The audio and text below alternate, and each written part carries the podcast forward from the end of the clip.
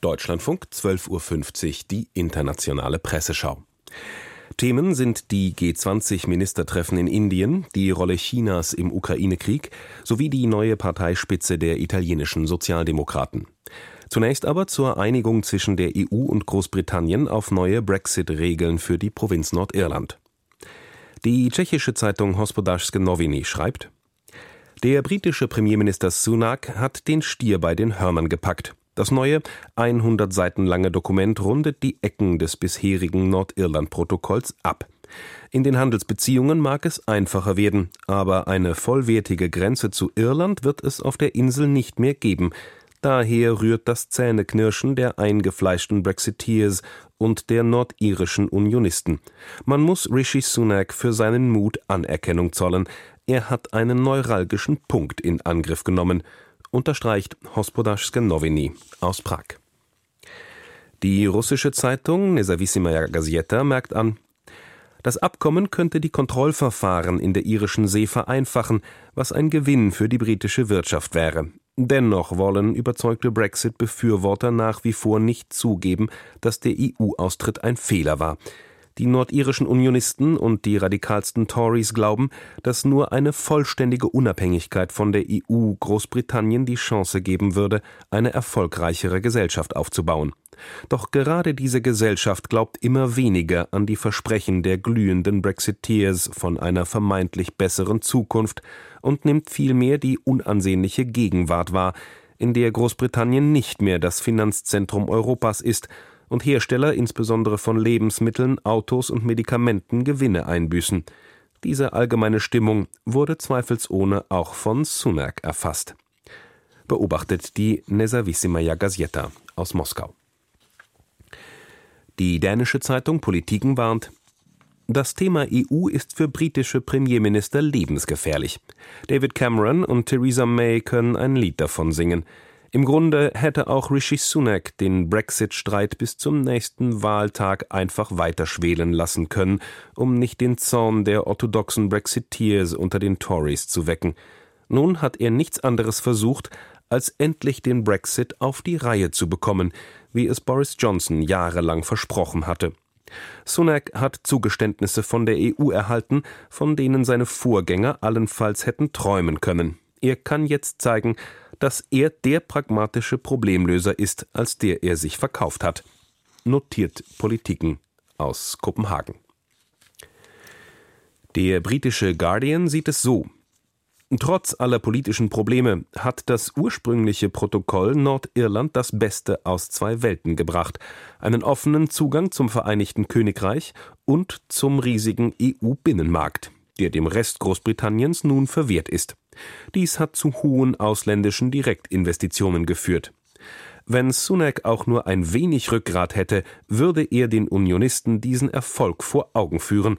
Doch das trau trauen sich die Brexiteers nicht, denn sie fürchten, dass dadurch deutlich wird, wie viel besser es dem gesamten Vereinigten Königreich gehen würde, wenn es im EU-Binnenmarkt geblieben wäre. Konstatiert der Guardian aus London. Themenwechsel. Der belarussische Machthaber Lukaschenko wird heute zu einem Besuch in China erwartet. Dazu schreibt die chinesische Zeitung Wanqiu China war eines der ersten Länder, die die Unabhängigkeit von Belarus anerkannt haben, und Belarus wiederum war eines der ersten Länder, die sich der chinesischen Initiative der neuen Seidenstraße angeschlossen haben. Vor dem Antritt seiner Reise hat Lukaschenko bereits erklärt, dass kein internationales Problem ohne China gelöst werden könne und er sagte, er begrüße den von Peking vorgelegten Vorschlag zur Bewältigung der Krise in der Ukraine. Wenn einige im Westen Minsk lediglich als kleinen Verbündeten von Moskau wahrnehmen, dann spiegelt das nur deren respektlose und engstirnige Sichtweise wider, meint Wanqiu Shibao aus Peking. Die mexikanische Zeitung La Razón geht auf die Rolle Chinas im Ukraine-Krieg ein. China verfügt sehr wohl über das Potenzial, ein Ende des Kriegs zu beschleunigen oder aber die Kosten in die Höhe zu treiben. Die neueste chinesische Friedensinitiative begünstigt Putin. Gleichzeitig möchte man weder die Brücken zum Westen abbrechen, noch wegen der wachsenden Rivalität mit den USA den Westen als Sieger sehen. Also strebt Peking eine Lösung an, bei der Russland nicht als der totale Verlierer dasteht. Vielleicht wird China demnächst seine Karten auf den Tisch legen und einen möglichen Ausweg aufzeigen. Und nein, dies ist kein dritter Weltkrieg, wohl aber ein globaler Konflikt, der den Beginn einer neuen Zeit einläutet. Analysiert Larazón aus Mexiko-Stadt. Der Ukraine-Krieg war auch ein Thema beim Treffen der G20-Finanzminister in Indien. Weil sich die führenden Industrie- und Schwellenländer nicht auf Formulierungen zum Krieg einigen konnten, gab es keine gemeinsame Abschlusserklärung. Die japanische Zeitung Mainichi Shimbun notiert, Stattdessen hat Gastgeber Indien ein Protokoll veröffentlicht.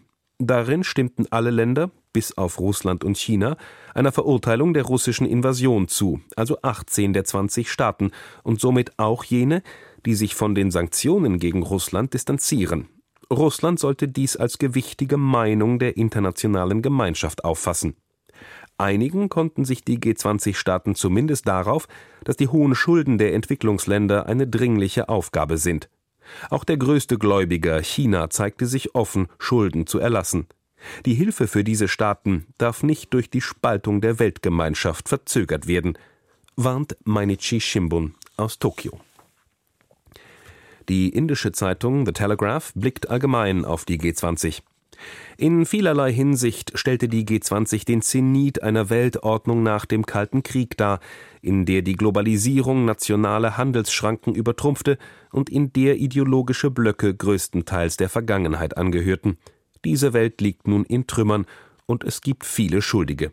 Russlands Krieg hat die Welt gespalten und zu den Nahrungsmittel- und Energiekrisen beigetragen, von denen Milliarden Menschen betroffen sind.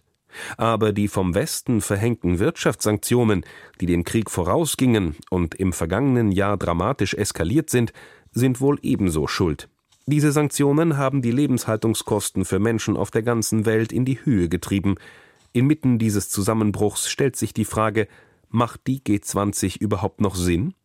Für die Mehrheit der Länder lautet die Antwort ja, insbesondere für Mittelmächte wie Indien, die sich nicht zwischen dem Westen und einer von China angeführten Alternative entscheiden wollen.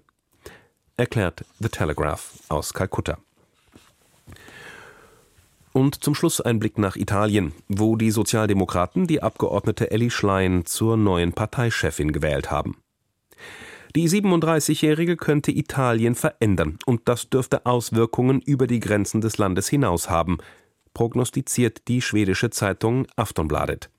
Schlein wird nun Oppositionsführerin und damit die Herausforderin der rechten Premierministerin Giorgia Meloni. Zum ersten Mal werden die beiden italienischen Machtblöcke von Frauen geführt, auch wenn diese ungleicher kaum sein könnten.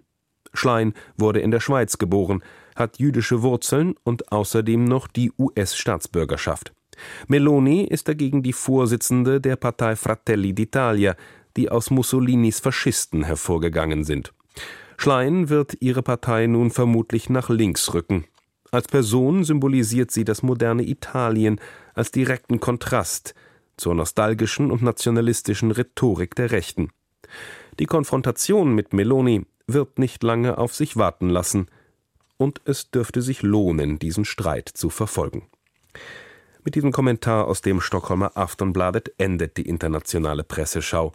Redaktion Milena Reimann, Sprecher war Jan Kämmerer. Noch einmal hören und lesen können Sie unsere Presseschau auch auf unserer Internetseite deutschlandfunk.de.